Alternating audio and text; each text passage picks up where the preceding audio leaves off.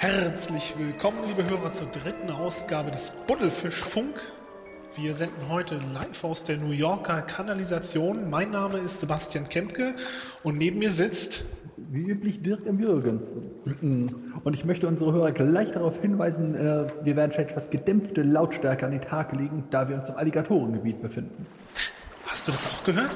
Nein, nein, da war nichts. Okay. Ja, in der heutigen Folge sprechen wir über drei Romane von Stephen King. Und bevor es damit losgeht, möchten wir nochmal auf einen guten Zweck hinweisen und euch auf die Aktion hinweisen, Brüllen für die Zirkusbären, auf äh, die mich Dirk seinerseits wieder am gestrigen Nachmittag hingewiesen hat. Ihr könnt bei uns auf der Homepage unter buddelfisch.de und dann unter Texte und dann beim Podcast der heutigen Folge, beim Buddelfischfunk Folge 3, auch einen direkten Link zu der Aktion von Vier Pfoten, einer österreichisch-deutschen Organisation, die sich dem Tierschutz verschrieben hat, finden. Da geht es im Prinzip darum, selbst eine Stimme für die Bären zu ergreifen, die es halt selber nicht mehr können. Ja, Dirk, wie kamst du darauf, dass das eine Sache ist, die, die unterstützenswert scheint? Ich kann das nachvollziehen, aber ich kann nicht ganz nachvollziehen, warum du uns das angetragen hast. Du bist doch eigentlich eher kritisch gegenüber solchen äh, Institutionen eingestellt. Ja, ja, das ist durchaus richtig und das bleibe ich auch, denn wie Robert Anton Wilson schon schrieb, ist es natürlich sicherer, den Zynikern in die Hände zu fallen. Denn die Zyniker halten jeden für so korrupt wie sie selbst. Die Idealisten hingegen hielten jeden Mann für korrupt außer sich selber. Der Vorteil dieser Sache ist, dass ich natürlich auch eine eigene Agenda verfolge. Denn mit wem teilen sich Zirkusbären ihren Lebensraum? Mit Clowns. Furchtbar. Mit anderen Worten, wenn die äh, Wildtiere aus dem Zirkus entschwinden, verschwindet, äh, sinkt das Kapital, welches in die Zirkusse fließt und muss durch mehr Arbeit von Clowns ausgeteilt. Mit anderen, die Clowns werden ausgebeutet, erniedrigt und sterben früher und das kann uns doch allen nur recht sein. Verdammte Drecksäcke von Clowns. Ah, Brüllen für die Zirkusbären. Brüllen.4-pfoten.de unterstützt die Zirkusbären und die Vier-Pfoten-Organisation. Der Buddelfisch macht auch mit. Ja, dann kommen wir mal zum heutigen Thema. Ähm, wir wollen heute ein bisschen über Stephen King sprechen. Und äh, abgesehen davon, dass der Mann wahrscheinlich jedem bekannt ist und Bestseller-Autor seit vielen, vielen Jahren, seit äh, den Mitte der 70er, glaube ich schon, ne? Hat, glaube ich, jeder wahrscheinlich sein ganz persönliches äh, Verhältnis zu Herrn King. Und da wollte ich dich mal fragen, Dirk, wie bist du damals zu Stephen King gekommen? Welchen Eindruck hattest du als du das erste Mal angefangen hast, seine Bücher zu lesen. Ja, wie, wie stellt sich das Ganze heute dar, nachdem du ja wahrscheinlich eine ganze Menge von ihm gelesen hast? Ja, ja, auch mein allgemeiner Zugang war etwas verwirrt, da meine Mutter äh, jahrelang fanatischer Stephen King Feind war. Äh, konnte ich, nahm ich da gewissermaßen nur ihr Vorurteil auf, dass mit dem Mann irgendwas nicht stimme und dass man ihn wohl besser meiden solle. Dann. Der alte Mitschnacker. dann sah ich aber Bilder des Trolls aus dem ja nicht so richtig tollen Katzenauge-Film und sagte mir, meine Güte, dieser Mann hat irgendwie dieses Monster in die Welt gebracht. Dann kann er doch nicht ganz schlecht sein. Äh, sah es irgendwo günstig das Buch Katzenauge mit den Geschichten, die Vorgang, äh, Vorlage dafür waren, stellt fest, naja, das ist ein normaler Horrorautor. Was ist denn das Problem mit ihm? Und naja, dann holte ich eben nach und inzwischen ist er halt etwas entzaubert, gerade weil seine neuesten Romane ja nicht mehr die alte Klasse unbedingt haben, aber äh, ich äh, freue mich doch, dass ich den Zugang noch zu ihm gefunden habe. Das war dieser knubbelige kleine Troll, der aus der Wand kommt und, mhm. äh, und den Atem von dem kleinen Mädchen stehlen will, dem, kein, dem keiner glaubt und der dann am Ende so richtig schön durchgeschnitzelt wird im Ventilator oder was das war, ne? Ja, genau. Man muss übrigens äh, hinzufügen, äh, auf den Bildern war nicht zu ersehen, dass der Troll nur so klein ist. Ich hatte halt ein großes, mächtiges Monstrum gedacht und es war also eine, gleich eine erste Enttäuschung, als ich das Buch dann näher studierte, aber nun ja. Ja, glücklicherweise kannst du heute auf Filmmaterial wie Troll 2 zurückgreifen, mhm. wo du natürlich auf ganzer Linie dann äh, zufriedengestellt wirst, genau, was dein Trollbedarf betrifft. Ja. So ist es, so ist es. Da wird man entschädigt. als ich angefangen habe, Stephen King zu lesen, befand ich mich gerade in einer Phase, wo ich hauptsächlich Paul Auster gelesen habe. Und ähm, mir waren zu dem Zeitpunkt Independent-Filme und Bücher, die sich in nicht ganz so großen Auflagen verkaufen, sondern sich mehr durch äh, gute Kritikerrezensionen auszeichneten, äh, lieber als Mainstream. Mainstream war für mich damals immer das absolut ah. Schlimmste. Und Stephen King war eben dadurch, dass es so furchtbar viele Bücher gab und jeder ihn gelesen hatte, auch Leute, von denen ich eigentlich gar nicht wusste, dass sie überhaupt lesen, ähm, für mich halt der Inbegriff eines Bestseller-Autoren.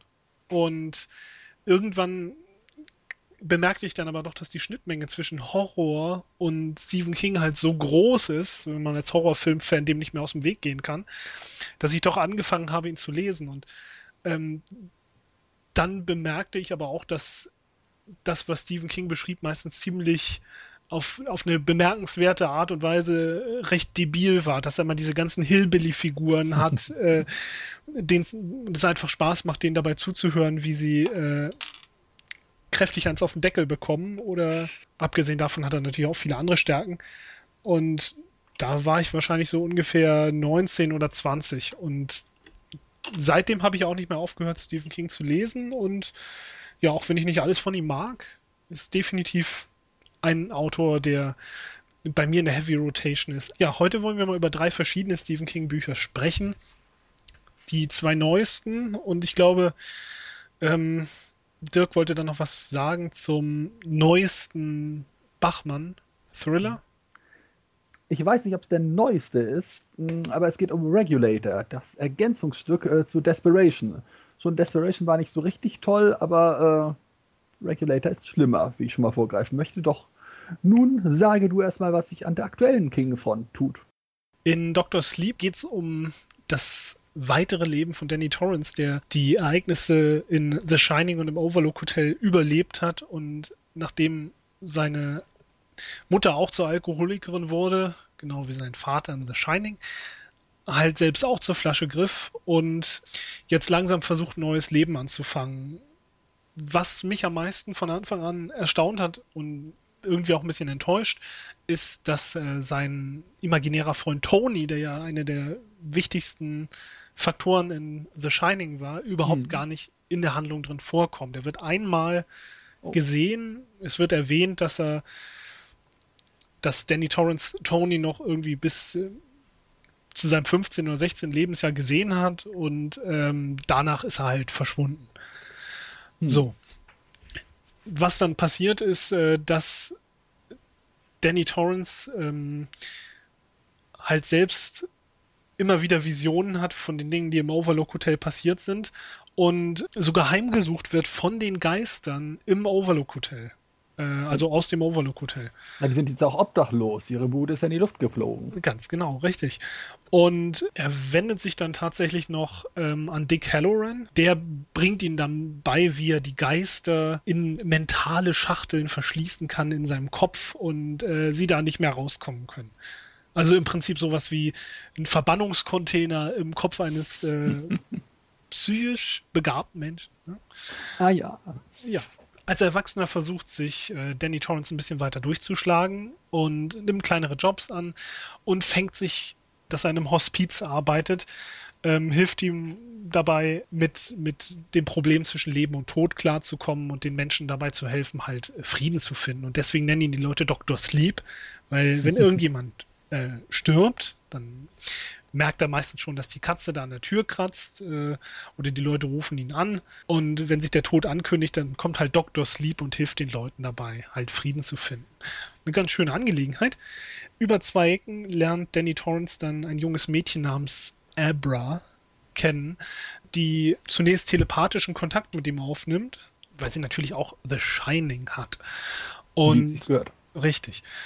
Die beiden kommen dann tatsächlich einer äh, Verschwörung auf die Spur, die, und hier kommt die große Überraschung, überhaupt nichts mit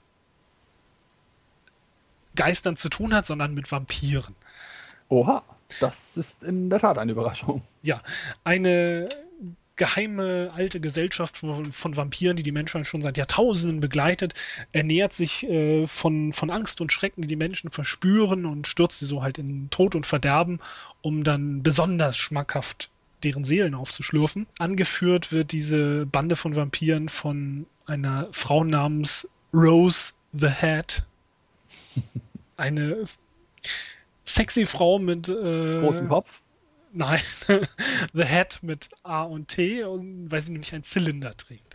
Das ist mindestens ebenso gut. Ja, und diese Vampire haben einen einzigen spitzen Zahn in ihrer äh, Idealform, mit der sie halt die Leute durchlöchern, um danach dann die Seelenwolke da rauszusaugen. Raffiniert, da ruft keiner von Helsing. Ja, besonders interessiert sind diese Vampire daran, Menschen in Angst und Schrecken zu versetzen und deshalb kommen sie halt auch in Scharen zu Großereignissen, wo die Leute halt furchtbar viel erleiden müssen, zum Beispiel zum 11. September und es wird ah. Angedeutet, dass die nicht nur dahin pilgern, sondern solche Ereignisse vielleicht auch mit verursachen, um sich dann halt vom Leid der Menschen zu ernähren. Und Danny Torrance und Abra kommen diesen Vampiren auf die Spur, verfolgen sie quer durch Amerika und das ganze Finale findet dann letzten Endes sogar auf den verbrannten Überresten des Overlook Hotels statt. Also doch nochmal ein Bezug zur Vorlage, hätte, als keiner mehr damit gerechnet hat. Richtig. Und zum Schluss kommt es dann natürlich zur finalen Auseinandersetzung zwischen der Vampirtruppe und den. Unseren Helden. Richtig. Unseren Shinern. Team Shining, richtig. Ähm, das Buch war spannend, interessant. Mhm. Ähm, das Ganze mit den Vampiren ist reichlich unerwartet. Mhm. Bis heute bin ich irgendwie immer noch enttäuscht, dass Tony keine größere Rolle zugekommen ist. Letzten Endes ist es auf jeden Fall eine unerwartete Mischung. Wie klingt das für dich, Dirk? Tja, unerwartete Mischung trifft es schon. Ich hatte auch von dem Buch gehört, aber nicht das damit mit dem gerechnet, was ich soeben vernehmen musste. Also ich arg würde mal fast, äh, es ist ein Buch, was einem besser gefällt, wenn man äh, The Shining nicht kennt. Oder naja, was würdest du als Fazit sagen? Wie wäre deine letztliche Empfehlung? Ich würde sagen, das Buch ist empfehlenswert, extrem unterhaltsam. Und es ist auch interessant, Danny Torrance dabei zuzusehen, wie er halt seinen Weg im Leben macht. Aber ich glaube, es wäre genauso interessant gewesen, jemanden zu mhm. verfolgen, der eben auch ganz unten angefangen hat und der nicht der Junge aus The Shining ist. Denn mhm.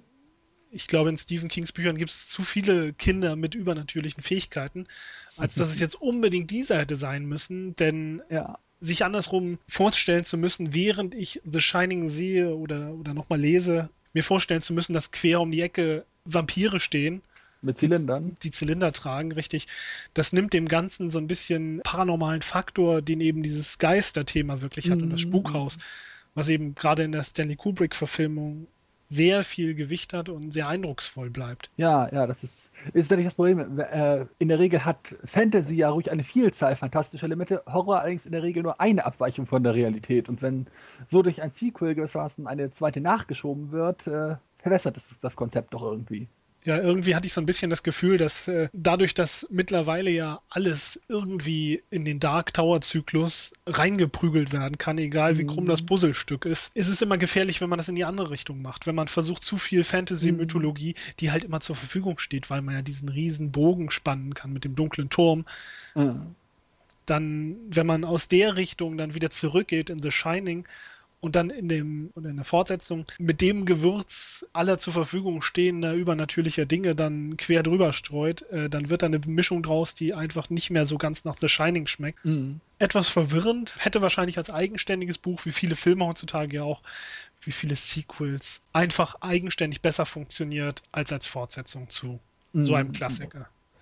Ja. Ja, doch, das leuchtet ein. Nun sind wir gespannt, ob es noch weitergeht und dann tatsächlich noch offiziell in den Dark Tower-Zyklus übertragen wird. Man kann ja eigentlich damit rechnen, nachdem der eigentlich abgeschlossen ist, ja nun doch noch nicht als abgeschlossen gilt.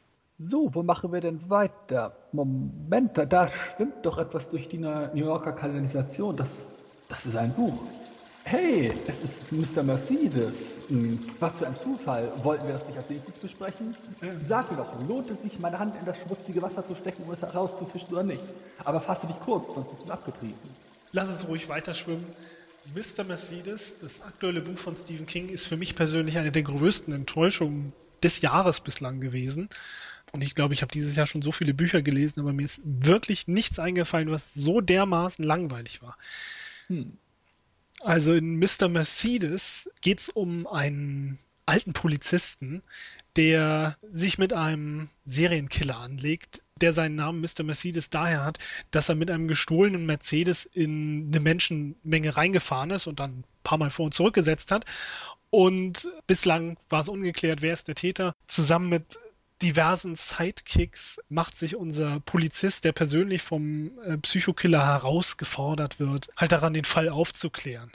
Und das Problem an Mr. Mercedes ist es ganz einfach, dass es ein Krimi ist, der zwei Seiten ausspielt, nämlich den völlig ausgetretenen Pfad des äh, Ex-Cops, der.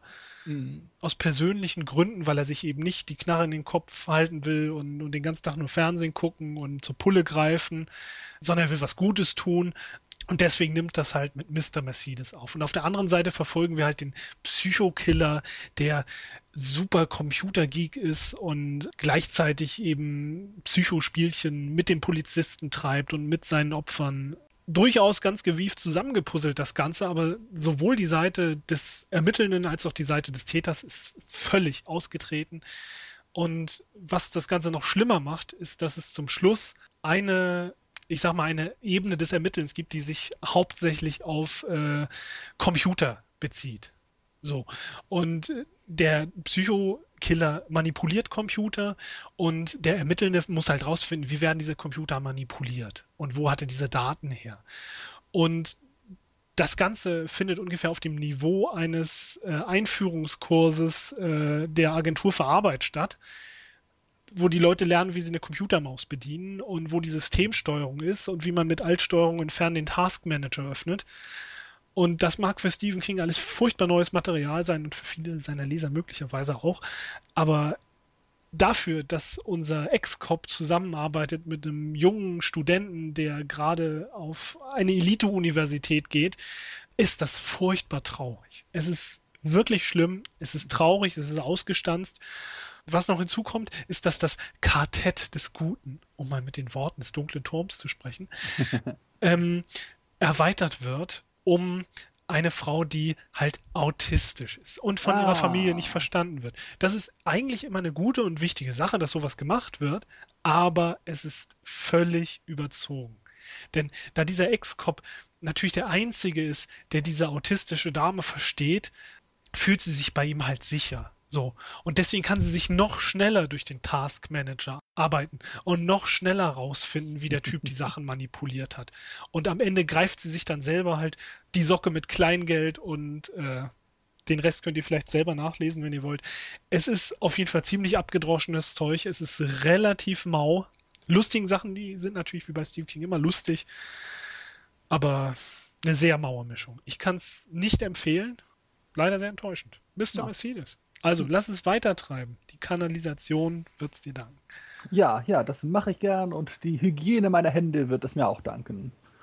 So, und äh, jetzt kann ich endlich mal aufhören zu reden, denn du erzählst uns, was Stephen King als Richard Bachmann, Richard Bachman oder wie auch immer äh, zuletzt geschrieben hat. Wer, was hat es mit diesem Pseudonym eigentlich auf sich und was hast du genau gelesen?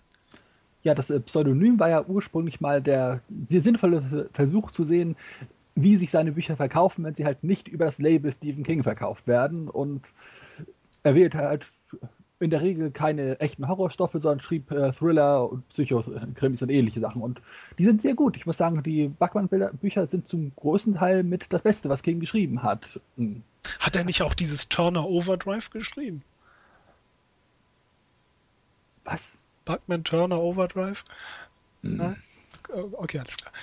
Nur weil wir uns unter der Erde befinden, müssten wir nicht das, äh, das Niveau mit herunterziehen.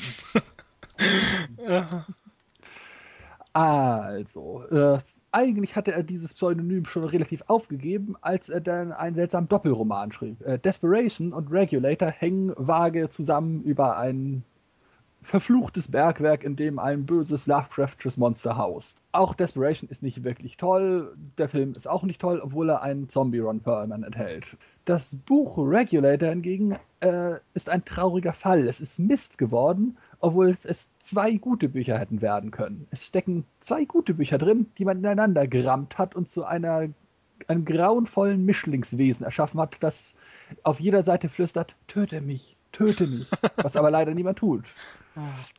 Das Problem ist nämlich, diese beiden Bücher sind sehr, sehr, sehr, sehr, sehr, sehr, sehr unterschiedliche Sachen. Die Grundhandlung ist, eine kleine Vorortsiedlung wird auf einmal von geheimnisvollen futuristischen Trucks angegriffen, aus denen mit großkalibrigen Knarren Leute erschossen werden. Schöne, solide ähm, Sache hätte das werden können. Schöner klassischer Carpenter, Assault-Stoff, soweit alles wunderbar. Das Problem ist, wenn wir dann relativ früh sehen, wer diese Trucks fährt. Es ist der Cast aus Bonanza und es sind Roboter, Zeichentrickroboter.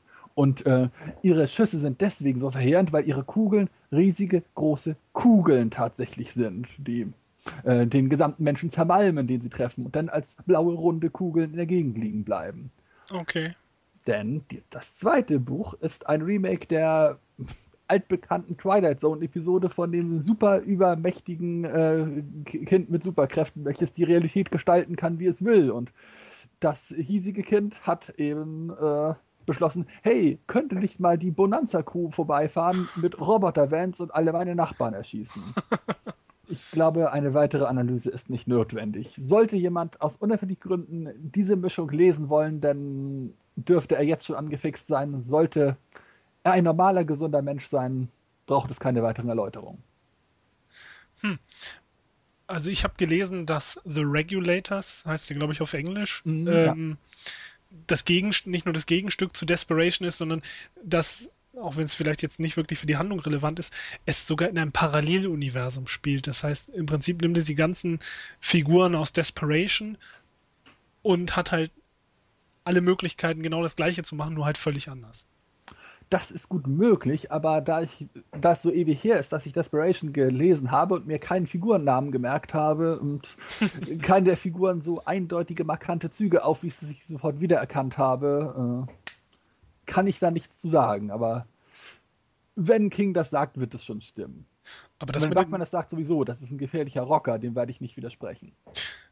Ich glaube, das letzte Buch, was Stephen King als Bankman geschrieben hat, war, glaube ich, Thinner, oder? Ja, genau. Das, was eigentlich kein Backman-Buch hätte sein müssen, weil das klassischer Stephen King war. Weiß auch nicht, warum das in das falsche Label gerutscht ist. Ja, zumindest was auch die Verfilmung betrifft. Das typische Stephen King-Gequirle, ja. Mhm. Dünner. Ähm, ja, äh, also keine Empfehlung für The Regulators. Äh, nein, nein, definitiv nicht. Gut, äh, dann können wir uns ja auf jeden Fall auf die Zukunft freuen, denn als nächstes hat Stephen King zwei weitere Teile der was auch immer, wie sie heißt, Trilogie angekündigt, die mit Mr. Mercedes begann. Hm. Und wer weiß, ich gebe den Büchern auf jeden Fall eine Chance. Hoffen wir einfach auf das Beste.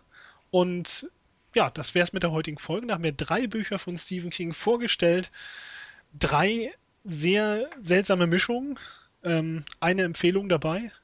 Und ja, wir freuen uns auf jeden Fall auf euer Feedback. Falls euch das gefallen hat, falls ihr eine andere Meinung habt, dann ist uns die natürlich auch äh, durchaus willkommen.